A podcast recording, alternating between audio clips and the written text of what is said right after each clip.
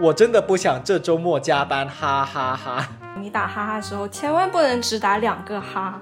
我来告诉你这个问题，我打算怎么解决。最近在哪里高就啊？哎呀，当时听了就拳头都硬了。请您指教，您行您上。真正解决事情的人，他其实不会受到这些东西的影响。只谈风月，把酒言欢，欢迎收听本期的牛力收。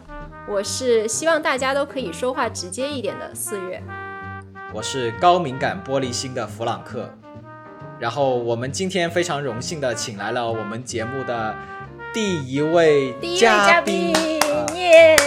鼓掌鼓掌鼓掌鼓掌鼓掌鼓掌！他是他是弗朗克的同班同学啊，也是一位美丽聪慧的种花小能手，是珠江新城鉴宝师和广告界的都市丽人杨女士，欢迎杨女士。Hello，Hello，Hello，大家好，感谢大家邀请我过来，谢谢杨女士加入我们。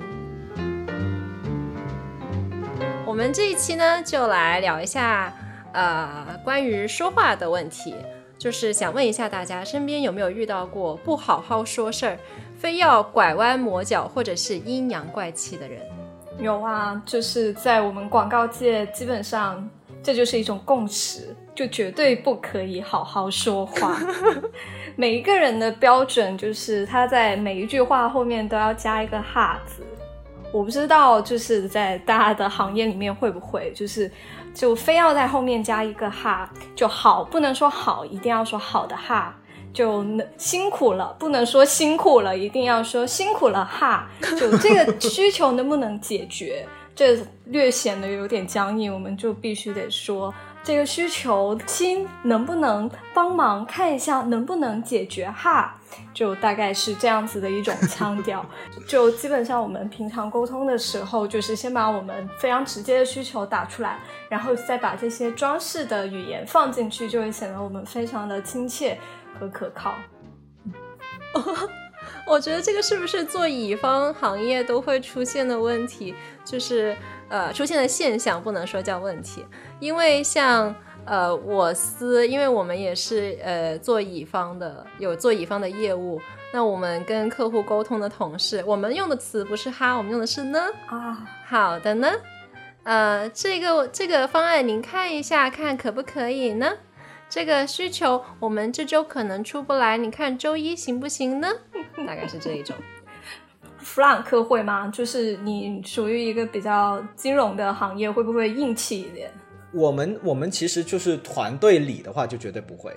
就是团队里的话，讲话就是非常直接，有些时候连名字都不会打啊。但是我们面对，比如说像我们的分公司啊、子公司，就是我们需要他们帮我们做一些事情的时候，我们就会说 ，Could you please？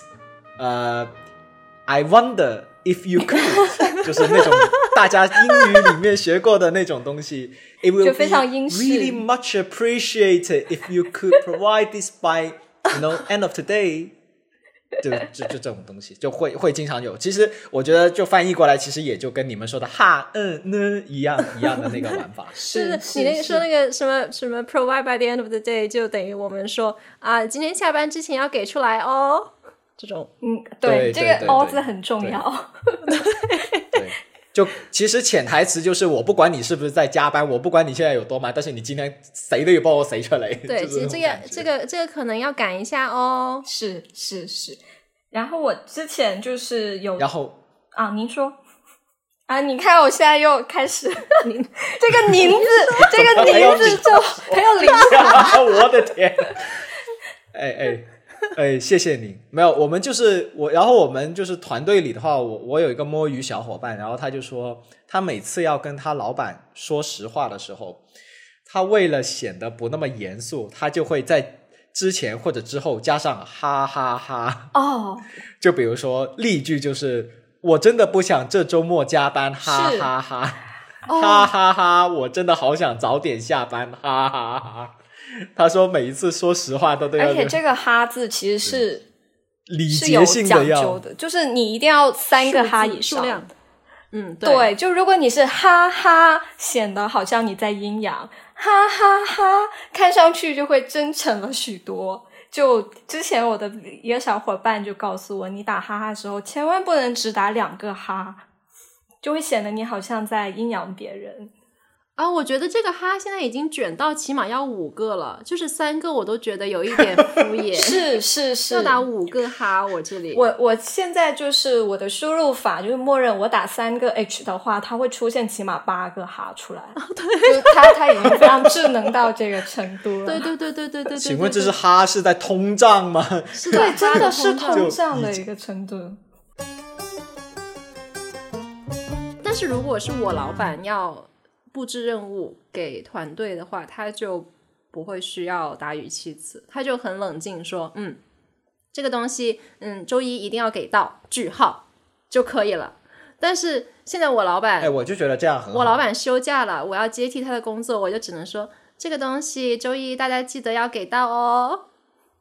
感觉自己怪虚伪的，然后再发一个表情包。对对，然后再发一个，我对对对对对，然后后面还要再发一个表情包，就是要发一个什么林娜贝尔这种啊，或者是 或者是比个心呐这种。比心。哎呀，对，谢谢，谢谢你。对，谢谢老板。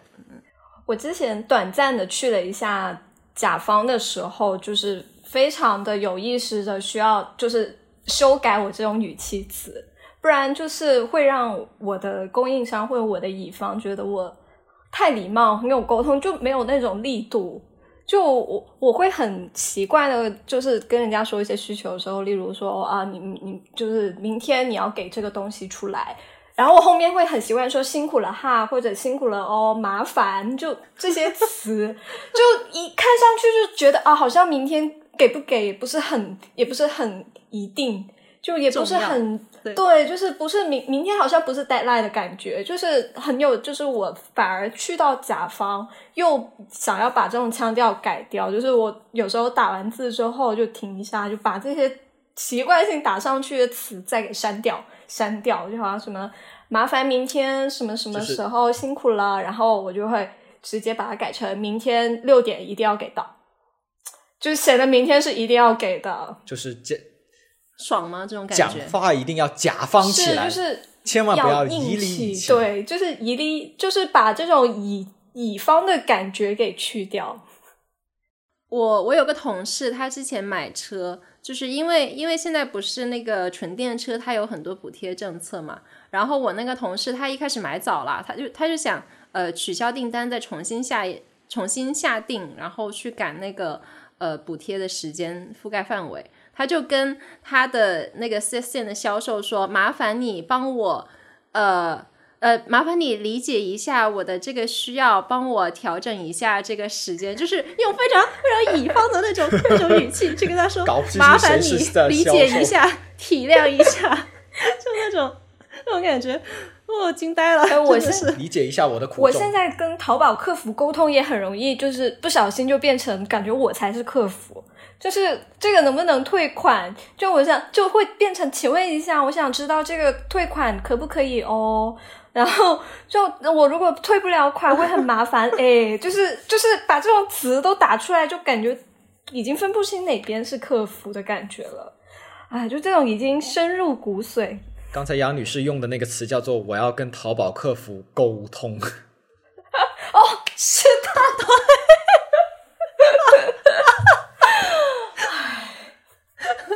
深入骨髓，深入骨髓。他已经，他已经完全改变了你的用词和你的这个说话的方式。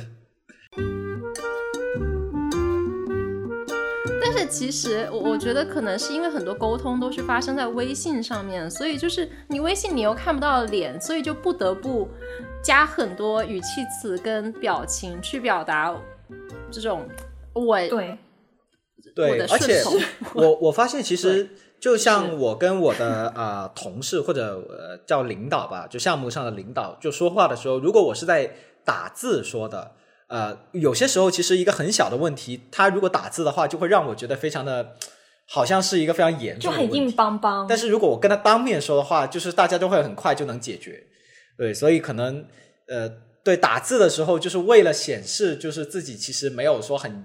严肃啊，或者怎么样的，反而就是要用很多这种语气词啊，哈哈哈这种东西，对，来把这个就是变得更更要和缓一点点。而且因为就是现在大家都是这样子沟通，就如果你不去符合这个潮流的话，你就会显得是硬邦邦的那个人。因为我的小老板他一开始跟我沟通的时候，就是他就是很硬邦邦，就很直接说事情，我就会觉得，就这个人是是不是就是他很严肃，或者他很凶很 mean。然后我就是见到他真人，然后就是跟他当面沟通的时候，其实他是一个很和善的人，他只是没有在这些就是文字沟通上面去随这种潮流，然后就会显得他非常的 push。就例如他就会很直接说事情，说下午要交这个，哦，然后我就是一个非常命令句的语式。而且就是在我们这个行业，其实基本上大家都不会这样沟通，他就会显得非常凶。他有时候跟我们客户也是这样沟通，就看下来就仿佛他才是那个客户，就他会直接问客户，呃，某就我们需要一些素材写篇文章，他会直接问客户什么时候可以给，结束了。哇！我当时 在群里看到，我好震惊，就是整个人，哇天呐，还可以这样跟客户讲话的吗？就是。就我从业这么多年，就是第一次想象到。然后就是可能因为现在我跟着这个小板，因为他开了头，然后我在后面反而就是我我可以释放一点，就不用那么以理以气。就他都这么硬了，那我也可以稍微硬气一点。什么时候给给不了就写不出来哦。那你那你还是要欧啊，还是去不掉的。就就我还这个欧我还是去不掉，但是我前面就还是稍微硬气了半句。什么时候给？给不到，写不出来哦，有点好笑。哦，至少至少你把你把前面那个什么时候给呢的呢去掉了，是我我是有进步了，是 就一小步。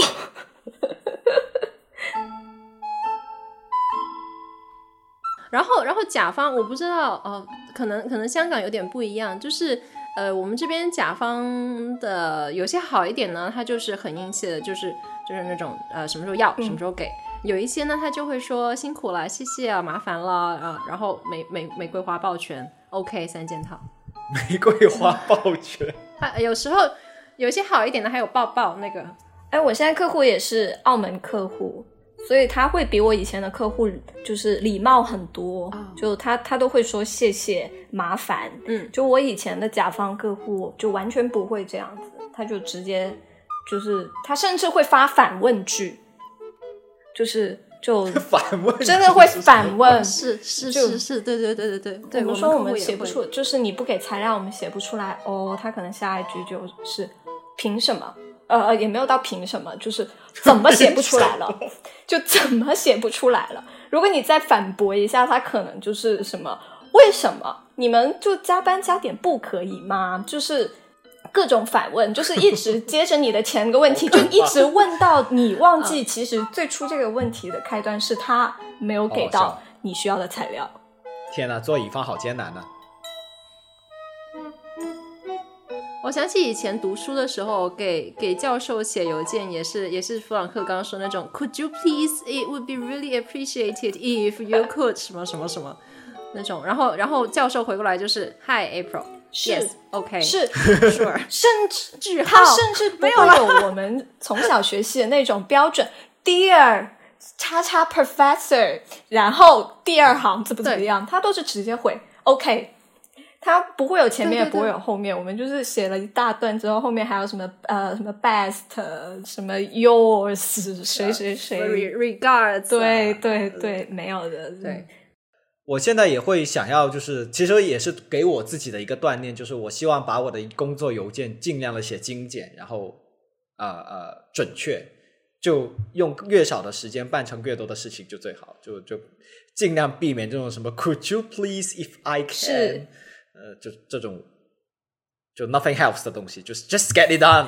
这个邮件我之前也看过一个还挺火的一个小视频，就是说英国人发邮件跟美国人发邮件的区别。就英国人的邮件就是他，就美国人他发的邮件可能就是 Hi，呃，什么我的快递为什么还不到？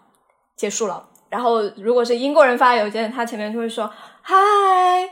呃、h o w s your weather? How's your family? Are they happy? I'm just wondering how's the 然后讲了一大堆，才进入说，其实我只是很好奇，呃，我的这个快递呢，很久都没有到了，它是不是出了一些什么问题呢？如果不麻烦到你的话，其实可以辛苦你去问一下这个情况吗？然后什么什么的。就是就其实 appreciate your help，yeah yeah，其实就是一句话就可以解决问题，就是需要铺垫大概半瓶。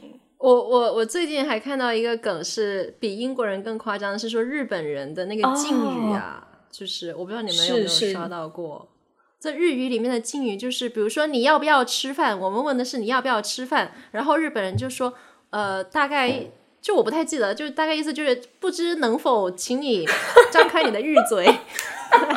来品尝我这一碗平平无奇、平平无奇的卑微的白米饭。不知我是否有这个荣幸来问你这个问题？这这种，我觉得这种，我觉得中文它虽然这么博大精深，但是我觉得它最好的一点就是它没有分敬语和平语。我觉得这已经是一个非常大的进步了。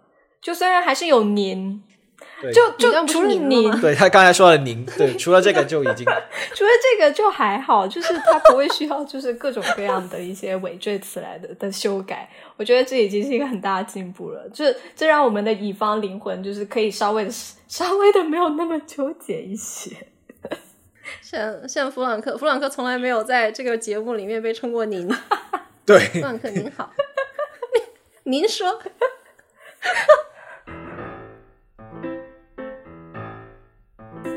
这也是因为我经常经常跟北京北京的同事就是打打打会议语音的话，他们就是都是称您，就是同事之间也是您，就是他们非常喜欢。对，广东人会好一些。对对对，他们会把您好像是对惯用的一个惯用词。他们会把杨女士称呼为什么杨老师这种吗？杨总监这种？哦，那那倒不会，因为我们反而我们这边可能会活泼一点，一般都叫家人。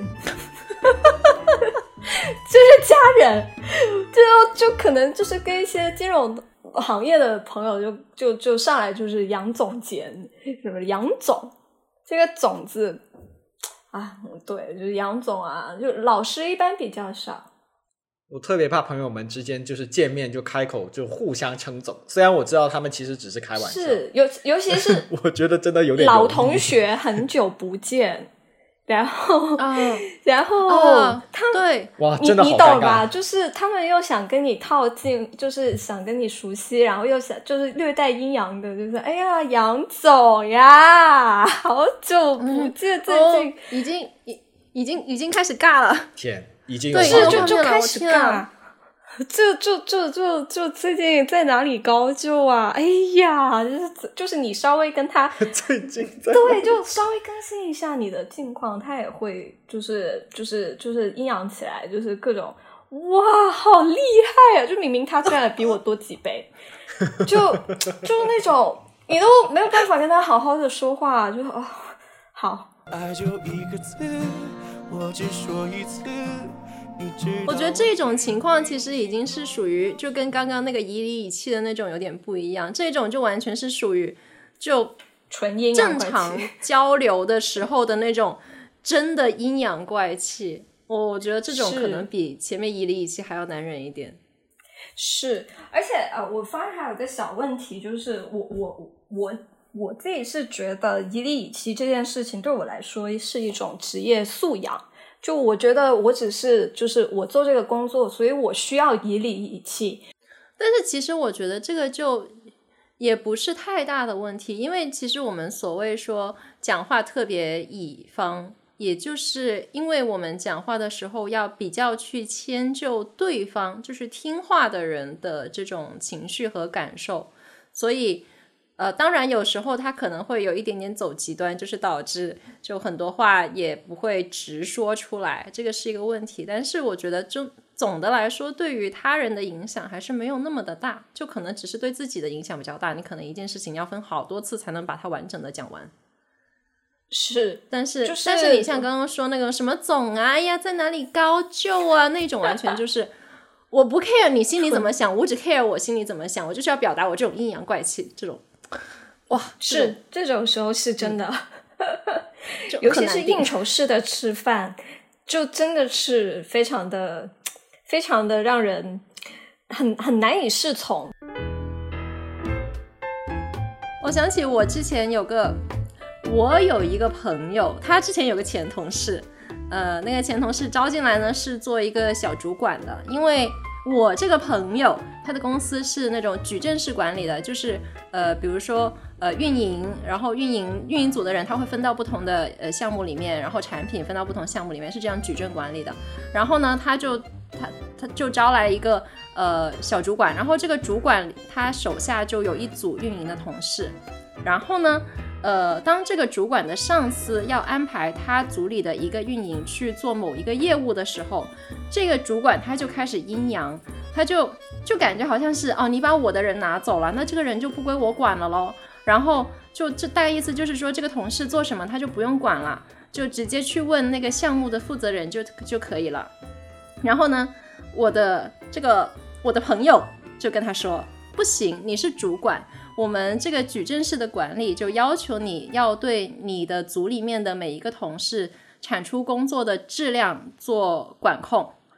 哦，已经说到这个地步了，那个主管还是说：“哎呀，不用啦，就直接问那个那个项目负责人就可以了，就不需要我管的。”这个就啊，我我这个朋友他当时听了就拳头都硬了，就是你你要是真的有意见，你可以直说，你不要这样子。在那里阴阳怪气说：“哎，这个人不关不归我管啦，这个你们管好就可以啦，这个我没我什么事啦，我也不需要在这里啦。”就是那种，能能 get 到我的意思吗？我能 get 到，就是就是我有一个朋友的故事，就是这种这是个男生哦，这种阴阳真的是非常的可怕。我们之前是在跟跟我们其他 team 的同事沟通的时候，也有见到过这种情况，就是他们甚至不是用语言，他们可以简单的就是用一个表情，就是能让你全头硬了。拳头就 我们当时当时是有一个发了一个邮件，就是他是在 CC list 里面的，然后就他自己看错了内容，他问我们为什么这样子回复客户，明明其实那是客户的原话，我们只是把客户原话放上去，然后加了附件而已，他是没有看到了客户最原始的那封邮件。然后他就在我们的微信群里面就把我们就是 at 出来，然后就用开始用反问句语式，你们怎么可以这样和客户说话？然后问句，然后我们就把原始的邮件截出来，然后就发给他。就到这个时候，其实我的拳头已经微微握起了，然后他的回复就简直就是非常的简单又击中人心。他用了一个呃，他说三个字。没看清，然后加上的是微信那个惊讶的表情，哇！哦，我画面感有了，真画面感有了，真的就是那种拳头硬，就是那个张大嘴，然后侧微微侧脸的那个微信表情，你们可以就是你就就那个表情，然后加上没看清，哇！是是他挑起来的，然后他又用这个来结尾，我们就因为他这三个字，就一整天，就真的是毁了一天，就是一整天都会想起那个表情，这种感觉会很恶心。哇，天哪，真的是苍蝇一样，是很恶心，真的像吃了苍蝇。就其实明明这件事情，你就说没看清，我觉得也没有那么生气，就是你再把那个阴阳怪气的表情加上，真的是。就这件事情，就整个等级就不一样了。就是他他他已经不是一个看真的看错的一件事情。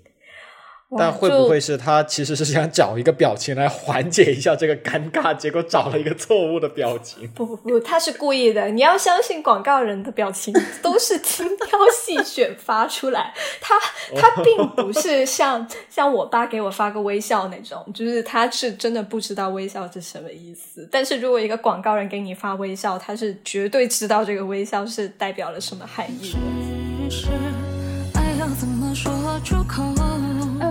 在想，你说这些人他讲话这么阴阳怪气，你像之前像我刚刚说那个那个小主管，他其实直接说，他直接问，那现在这个人我还要不要管辖？我对他还有哪一些管辖权？这不就好了吗？他他就是想知道他这个人还归不归他管嘛？他在那里阴阳半天，然后就是其实他们是不是想要用一种阴阳的方式来掩饰自己的一些真实的想法呢？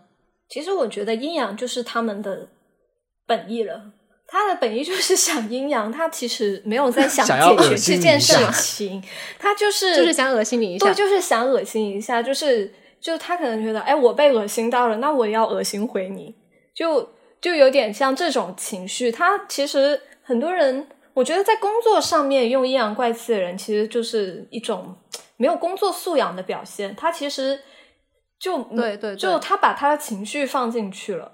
就包括刚才就是我讲到那个发惊讶表情的，他其实他就是就是想挑起来一些事情，然后恶心你一下，他根本就不是觉得哦，就我真的发现你们这样子回客户不合适，就他就是想要去攻击你们一你们一下，来就是可能中间有一些什么权利啊，或者一些什么不同区域的一些公司的一些什么背后的。的什么暗潮涌动，但这些我们不知道。就是在在我们看来，就是这件事情就没有好好解决，反而就是让两边的情绪都非常的上头。我觉得是一种非常工作失格的一种表现。其实我也觉得，因为我我们公司也会有一些同事，有时候就是因为我也是一个工作中很容易产生情绪，就是我是一个很暴脾气的人，但是我是觉得。有情绪你是 OK 的，但是你情绪不要去影响你的正常工作沟通。对，这是基本的专业素养。就我觉得，其实很多人还有一个小问题，就是他们其实是没有，呃，没有想没有想象力或者一种体谅的感觉吧。他不知道他自己说了这句话之后，别人是会愤怒，然后愤怒其实是会影响工作的，就把大家的情绪都调动起来，其实对工作是完全没有帮助的。我虽然我也是一个情绪调动起来，听起来是个好事 情，把大家的拳头搞硬了。对，大家的拳头搞硬了，好像很努力的样子，是吧？就我我是觉得，就是就算我真的很生气，很生气，然后我我其实不会真的把我这些，就真的不会骂出来，或者就是怎么样上升，或者讲一些。呃，跟工作解决无关的一些事情，我觉得就是我知道我讲出来的一些后果。就我讲出来，除了发泄我的情绪，其实我发泄的情绪我也没有得到好转，对我后面的工作其实一点帮助都没有。它只会让我这个解决问题变得更加的复杂和困难。但有一些人他是没有这种意识，他那一瞬间他只是想发泄，就我就是要阴阳你。你你让我不爽爽了，我就是我也要让大家都不爽，就就还是会有这这种人在工作的就职场里面出现，这种情况就会让我们这种就就让我这种就大部分会体谅别人的人会更痛苦，因为你你需要去忍，然后对方其实是不管不顾的在发泄，他反而舒服了，但是你得到了这种情绪收到了之后，你还要。哎，算了，就是为了这个事情好好解决，不要跟他计较。就我也只是握紧了拳头，也没有反驳他什么。对，一般这种时候我也会选择，就是让他对着空气说话。就是他说完这句话了，那就 OK OK，message received，let's go on，就是这种感觉。对，我我这种这种他可能会更火大，就是他一动一顿输出之后，你你跟他来一句。OK，沉默。对啊，沉默。已读。对啊，已读啊，就是 well receive，就是用一种非常明确的呃方式告诉他 I don't care，就是这样的。对对对，其实其实这样可能就会效率更加高一点。对，然后如果比如说对方在阴阳的时候，就比如说可能刚才四月分享的那个例子，就是嗯。遇到了一些在矩阵管理上的问题的时候，假如我是那个小伙伴，我就会直接问他说：“啊，你的意思是说你不太清楚这个人是不是归你管吗？”就是我会用一个正常的尝试，用一种正常的方式去澄清他的问题。就假如说他是想要提出一个问题的话，而如果他只是想要发泄一个情绪的话，那就随便了，对吧？我感觉他就是想要发泄一个情绪，他就是觉得你把我的人拿走了，你怎么不跟我说一声？你也不没有没有征求我的同意。就是这种感觉，嗯，这种这种很很麻烦。我觉得沉默就是最最最直接解决。对，我觉得有些时候可能就沉默吧，就是就是不理他。对，就是就把这件事情 let go 会比较迅速的解决。那我们刚才讲了那么多，就是我们在职场上面见到的各种阴阳怪气啊，或者让我们觉得不舒服的说话方式。那作为资深的乙方，其实两位有没有一些呃觉得行之有效的办法，可以让在就是讲话听着比较舒服，但是同时间能够解决问题呢？我觉得的话就是，其实很多乙方人会会有一个比较严重的问题，就是大家很很局限在自己乙方的这个身份上，就觉得我是乙方，我需要怎么样去沟通，但反而就是就是你把你只是把自己当做一个就正常的工作就打工人，然后你想表达的事情是什么，你就不要忘记这个表达你想表达的一些事情和想解决的问题是什么，把回归这个本质你。把一些什么你需要的一些乙方腔调啊，什么呃，就是我们需要怎么包装这些事情，这些都是一些就是形容词而已。你把就是你最实质的问题和一些表达的内容，你时刻记着的话，其实你你自己一直 call back 这个问题的话，其实大家是能 get 到的。就不要被这些什么。就是大家教你，而且是就是你一定要怎么讲，你一定要在前面加亲人，就别人都加亲人，别人都加哈，你你也要怎么样？然后你很容易会在这里面迷失。大家就事论事就好。其实工作到这个程度上，我觉得就真正解决事情的人，他其实不会受到这些东西的影响，不会觉得不会因为你。讲话少了个哈，你讲话不带亲，他就会对你有一些什么意见，或者就会影响你的一些什么工作的一些流程。就其实其实反而的话，我们现在就是渐渐沟通下来，会就是返璞归真。就我刚出来工作的时候，会喜欢观察别人怎么沟通。就例如，哎，我看我总监，他每句都带亲，他每一个都会加哈，那我觉得我也要这样子做。但反而我现在自己出来工作了，呃，就是也也有一些年份了，就我我会有我自己的一套工作方式，我觉得我这样子沟通已经是很有效了，就不需要去随大流。就我反而你这样子这样子去沟通的话，你自己会比较舒服，然后听的人其实他也会很清晰。就我是这样想的。嗯，呃，你刚刚说到会会观察别人怎么沟通，其实我也会，就是有一些。呃，我我自己感觉比较棘手的要讨论的问题，我会去观察我的老板是怎么跟人家讲的，然后我就发现，其实，呃，他的方式就是我直接戳中你关心的那个问题，然后我来告诉你这个问题我打算怎么解决，这样其实就可以了。还有一点就是，我觉得，呃。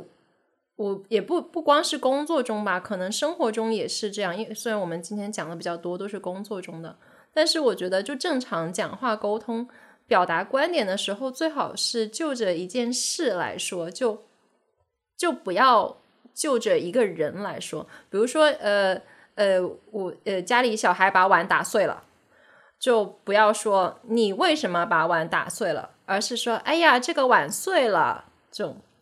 这个这个例子可能不太好，但是但是我就想表达这个碗碎了，我这边跟您沟通一下，就是我们去表达一个一个问题，是一个大家共同看到的问题，而不是呃去指出这个人他出了什么问题，这样可能对方听起来会舒服一点，而且我们大家的眼光也能集中在怎么去解决问题上面，而不是怎么解决人。对，然后还有一点呢，就是我发现。我的有一些身边认识的一些人，他会想喜欢去揣测别人的想法，就是这个 A 会跟我说：“哎呀，我跟你讲，那个 B 觉得什么什么什么。”我就会不是很喜欢这种表达方式。就你怎么知道他觉得什么？他就算是这样跟你讲了，他也不一定是这样想的。所以我觉得就不要去揣测别人的想法，也不要去跟别人讲你对别人想法的揣测，特别是在职场上面，因为这个事情其实是蛮危险的。是，嗯。最后一点呢，我是觉得，就还是说回说回提问题的那个那个点，就是我我觉得比较重要的是，这个是我在职场上面会经常感觉到的，就是你不要老是提问题，一直提问题，没完没了的提问题，但是没有提出任何的解决办法，其实是会让人感觉到很厌倦。是，就我们之前有一次，我们在在一个群里面在讨论一个问题怎么解决。然后大家都在提各种的解决办法，只有一个同事一直在反驳大家的解决办法，说那这样又会引出一个新的问题，叭叭叭叭讲问题，讲完之后就就没有下文了。已经叹气，已经开始叹气。对，这这种也是，那你想要怎么样嘛？就是会有这种感觉，所以我觉得，嗯，在职场上面还是尽量多去自己先想办法，然后再来提问题。我会接着四月讲，就是刚才说的，就是啊，关于就是不要揣测别人想法，就是我觉得，呃，包括刚才杨女士讲到职场里面有些人会阴阳怪气啊，怎么样的？我觉得很多时候是大家好像去想要维持一个所谓的表面的和平，或者说好像大家都很想把大家的立场放在一个，哎，大家都是一样的感觉，就是一样的立场的地方，但是其实就是。从一个正常的角度来说，就是每个人都会有不同的背景，也也会有不同的理解。就是你，你其实应该更应该直接表明你的立场。就我觉得这个东西不行，或者我觉得这个东西行，就不要去用一些模糊的语气去把这个东西讲的好像模棱两可，然后到最后你执行的时候，每个人都在做一些跟刚才说的不一样的话，是呃不呃跟刚才说的事情不一样的事情。就这个就是其实会令到工作很难推进。所以我觉得，呃，我我我工作那么多年，我会，呃，到现在为止，我会更加会，啊，感觉到就是那种所谓的美式的沟通会更好。就是我觉得我不同意你，因为这这几个原因，对，然后我后面提出一个什么样的呃解决的方案，就大家觉得有一些不对的地方，就是一开始大家讲清楚，对吧？那大家讲清楚了。后面大家朝着同一个方向努力就更容易，而不是说到了最后发现原来就是鸡同鸭讲，讲了半天其实大家都不在做同样的事情。对，然后嗯呃，我也有看过，就是有有一些所谓的说话的艺术，就是所谓的 yes and 的问题，就是说我我我我知道我理解你为什么会说这样的话，对吧？哪怕你的立场跟我不一样。然后我会尝试从你的立场出发去提出一些解决的方案，或者说我尝试从你的角度出发去想，说，哎，呃，为什么，呃呃，这个问题会有一个不同的解读？对我，我我我觉得这个也是一个呃蛮好的一个一个一个沟通的方式，因为呢，我觉得其实大家的目标都应该是一致的，就是早下班，就是把这个问题赶紧解决掉，对吧？不要在这里在这耗时间。对，所以我觉得就是啊，从某种角度来说，就职场里面，虽然大家有不同的立场、不同的背景，或者甚至不同的权力斗争，但是就你总是需要去妥协，或者去找到一个共同的点，大家朝一个方向去努力。那在一个呃呃呃，就是你跟同事的相处，我们跟同事的相处的当中，我会希望大家能够尽量减少指责对方。或者有些时候，你你你没有想要去指责对方，但是听起来好像你在指责对方。就这种东西，我我我是会想要，呃，希望能够减少这样的呃事情发生。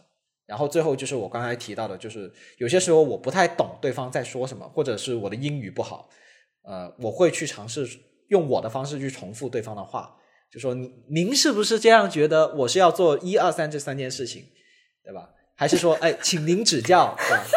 对吧？您行您上，就就就就这种感觉，对吧？因为有些时候，我觉得有有些时候他们讲话的时候，呃，就他们自己也没有太完全知道自己在讲什么。包括我后来，因为就是弗朗克在上一期节目讲的，就是弗朗克经历了一个一个非常繁忙且就是就是非常混乱的一个月。然后我后来跟就是项目上的老板去啊。复盘的时候，他也会有讲到说，哦，你们作为小土豆，其实你们大可以说，哦，我我我不知道老板你在讲什么，我不知道你老板你到底要的是什么，老板您是要这三样东西吗？还是说，呃，怎么怎么样？然后这样大家在这种沟通的时候，就减少一种，呃呃呃，就是互相误解的可能性。对，所以就是大家都能尽快的搞清楚大家要干干什么，然后尽快的把它干完，然后尽快的下班，就世界和平，然后就 love and peace 就很好。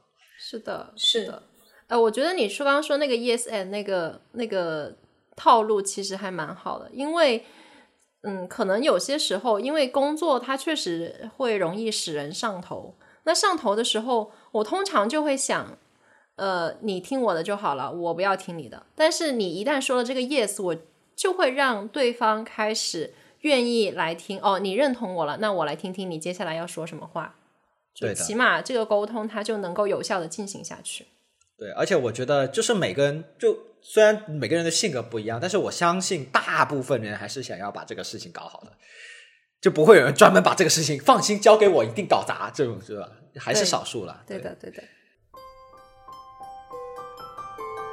而且就是现在我工作下来，就反而会觉得，就是像刚刚说到上头这种情况的话，就年轻的时候可能就是，就现在不是很流行的一句话说零零后整顿整顿职场嘛，对对对，就反而我我我会觉得那种沟通方式，就这么激进的沟通方式，其实是不是特别健康？嗯，就我我有时候会觉得，反而你妥协，就它它其实不是一种就认输的情况，就你妥协，就是有的时候就是别大家就可能互相执行，在解决的时候，因为一些本质的矛盾，或者就是那个人他就是比较冲，然后就大家渐渐的就是上头了。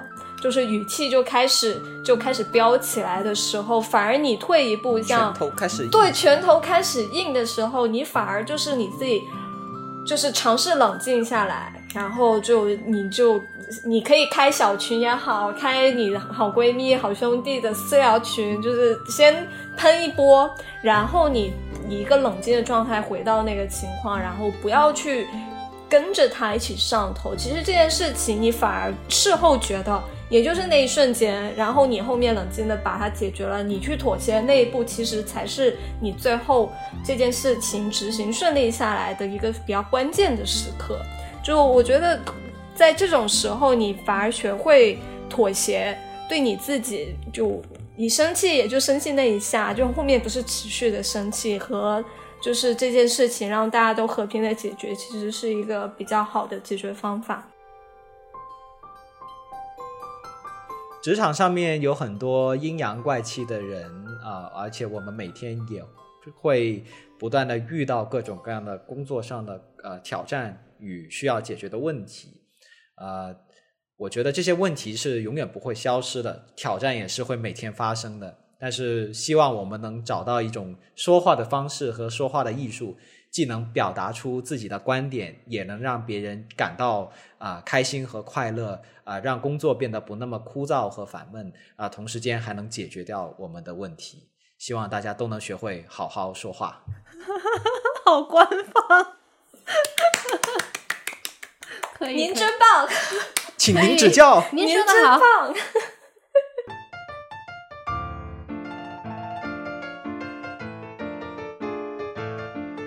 猛虎细嗅蔷薇，值得饮一杯。聊点开心事儿。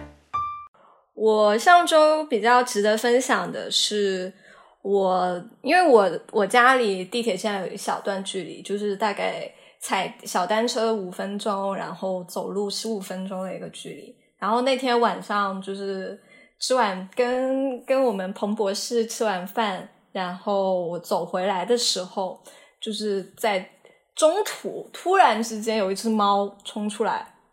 然后我就发现是我前上上周在我们小区垃圾就扔垃垃垃圾站附近，我看到一只猫，我就撩了它一下，我就叫了几声咪咪，然后它现在就是在我回家路上路中间认出来我，然后他就就是一直跟着我走，就是跟了我大概就一直把我送回家，就一直围着我走。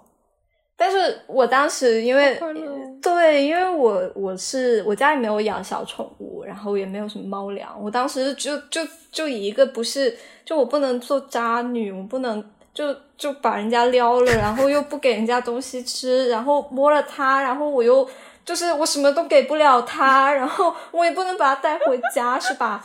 然后我当时就是他一直就很想我摸他，就一直围着我转，然后一直就是蹭我脚脚。我就说，我我我还很冷静的跟他说，不行，我真的没有东西给你吃，就是我下次带了东西给你吃，我再摸你。就，然后他就他就好像听懂了一样，然后就就在就是把我送到我们就是小区门口的门岗。他就蹲在那儿就就就不走了。然后我就是就回到家，我就买了猫粮什么的。然后第二天去在垃圾站，就又遇到了那只小猫咪，但是它已经完全认不出来我了。就是就是我给它吃的，它就都对着我凶。但是就是我就大概喂这上周喂了它两三次，就虽然它现在已经是一个翻脸不认人的状态，就是它还是做了一只渣猫。就是当初对你，所以其实渣的不是你，而是对对，就是可以送他一个绝育套餐。是，就就看什么时候给他安排一个小绝育套餐。啊，然后另外一个就是我最近养了很多绿植，我最近很沉迷各种各样的热带绿植，就是龟背竹啊，还有彩叶玉啊这种。各种彩色的叶子，然后我其中的有一有一盆呢，它的叶子是纯粉色的，就像粉色的云一样，就透粉透粉、嫩粉嫩粉的。然后可能大家就是不知道了不了解这种植物，就这种植物里面呢，就是它们有一种变异的可能，然后这种有白化病的基因变异的品种呢，它就会飙升价格。然后其中的一盆粉红色的叶子，它就。非常突然的，就是出现了一个小白斑，变异了。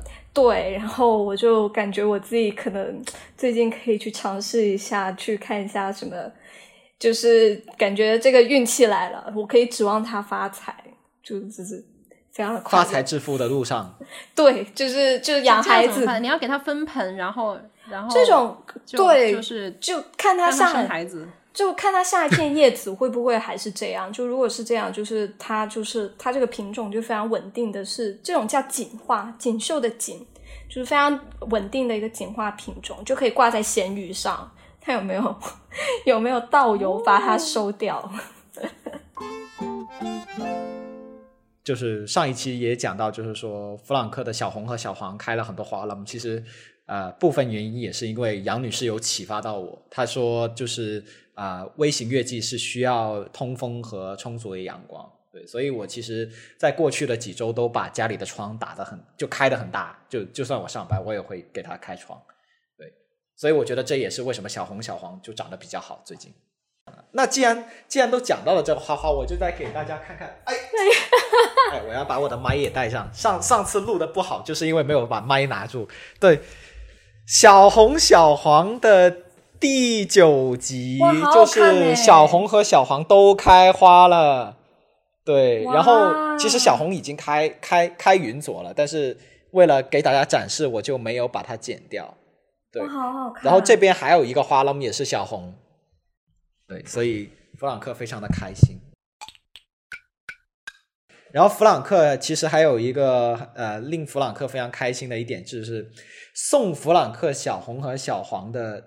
啊，这位靓女，她在她给弗朗克发了请柬，她的婚礼的请柬。哇！对，非常开心，非常开心和激动。对，然后呃，弗朗克呃最近就就遇到很多就朋友都很开心的事情，比如说昨天弗朗克去了朋友家的生日啊，见到了很多因为疫情很久没有见到的朋友。对。呃然后最后弗朗克啊，踏出了成为中环渣男的第四步，就是吃沙拉。就是弗朗克在过去的一周找到了很多好吃的沙拉店。我们我们回顾一下，我们回顾一下中环渣男的前三步吧。第一步是去到中环上班，万万没想到，在中环吃了个饭。对，第三部是下载了一个相亲 A P P。哦，下载了那个相亲 A P P 也是很搞笑。就弗朗克在相亲 A P P 上面，呃，就是非常努力的划来划去。划完之后呢，这个相亲 A P P 安静如鸡，就没有人看上弗朗克。你不是说有一个要了电话？对对对，然后最后就是好不容易有一个要了弗朗克电话的人，然后他讲了半天之后，他就说：“嗯，我最近在投资比特币，收到了很多高高回报的消费。”弗朗克说：“哎，这个情节我熟，我在今日说法上面看到过。”对，所以弗朗克已经准备卸载掉这个相亲 A P P 了。你可以多尝试几次。此处感谢今日说法。我也有啊，我我上次那个他陪我聊了三天，第三天才提出比特币。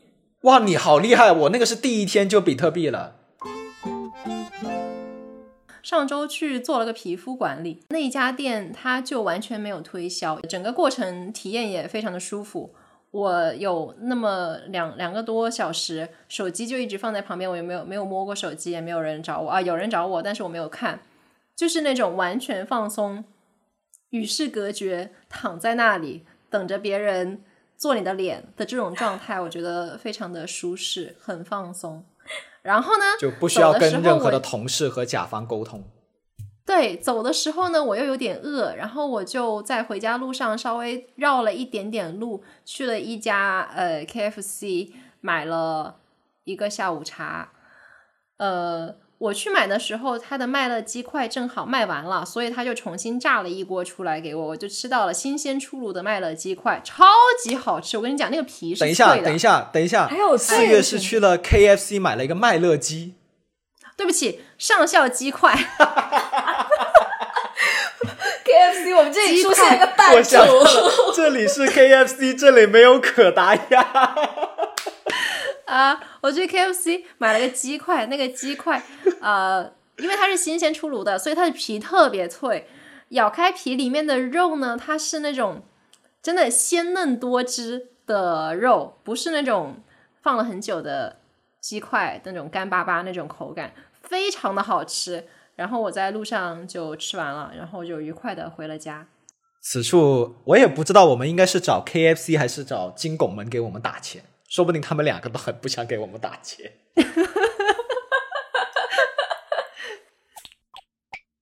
刚刚弗朗克说到婚礼，我其实我昨天也去参加了一个婚礼，这个是我前同事的婚礼。他是他有趣的是，他本来是打算四月份办的婚礼，但是因为那个时候他酒店都订好了，然后就因为疫情的原因，那个酒店自己也不是很确定说什么时候可以开，因为是一家新酒店，就酒店自己不确定什么时候可以开，所以他就把那个婚礼取消掉了。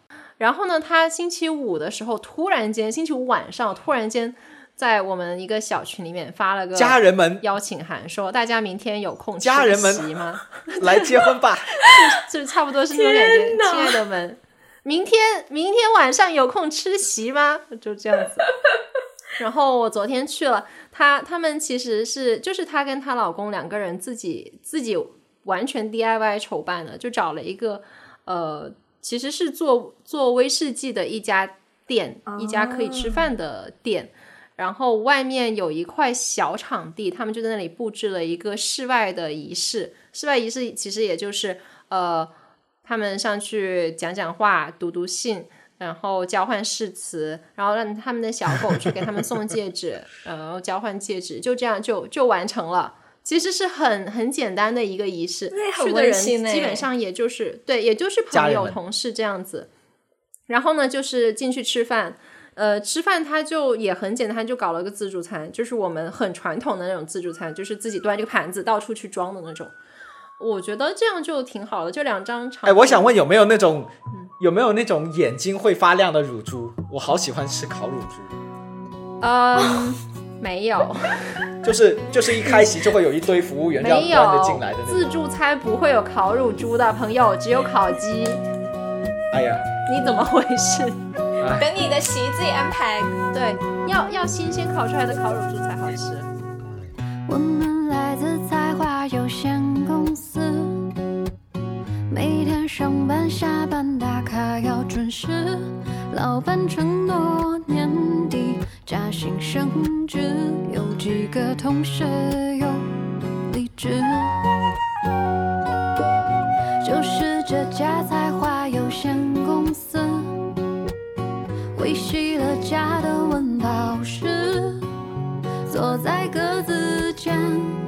敲打的手指，却感觉生命此刻像是静止。也许吧，想多了。谁的理想不曾恢宏远大？现实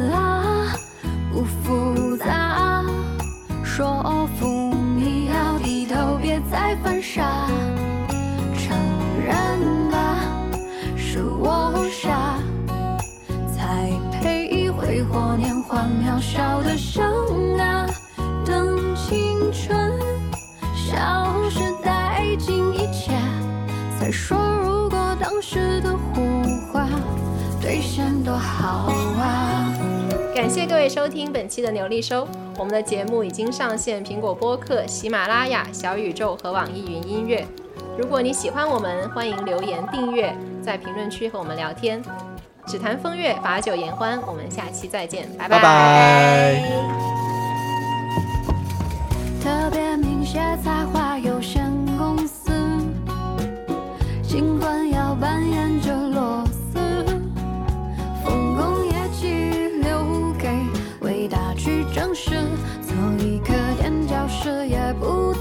说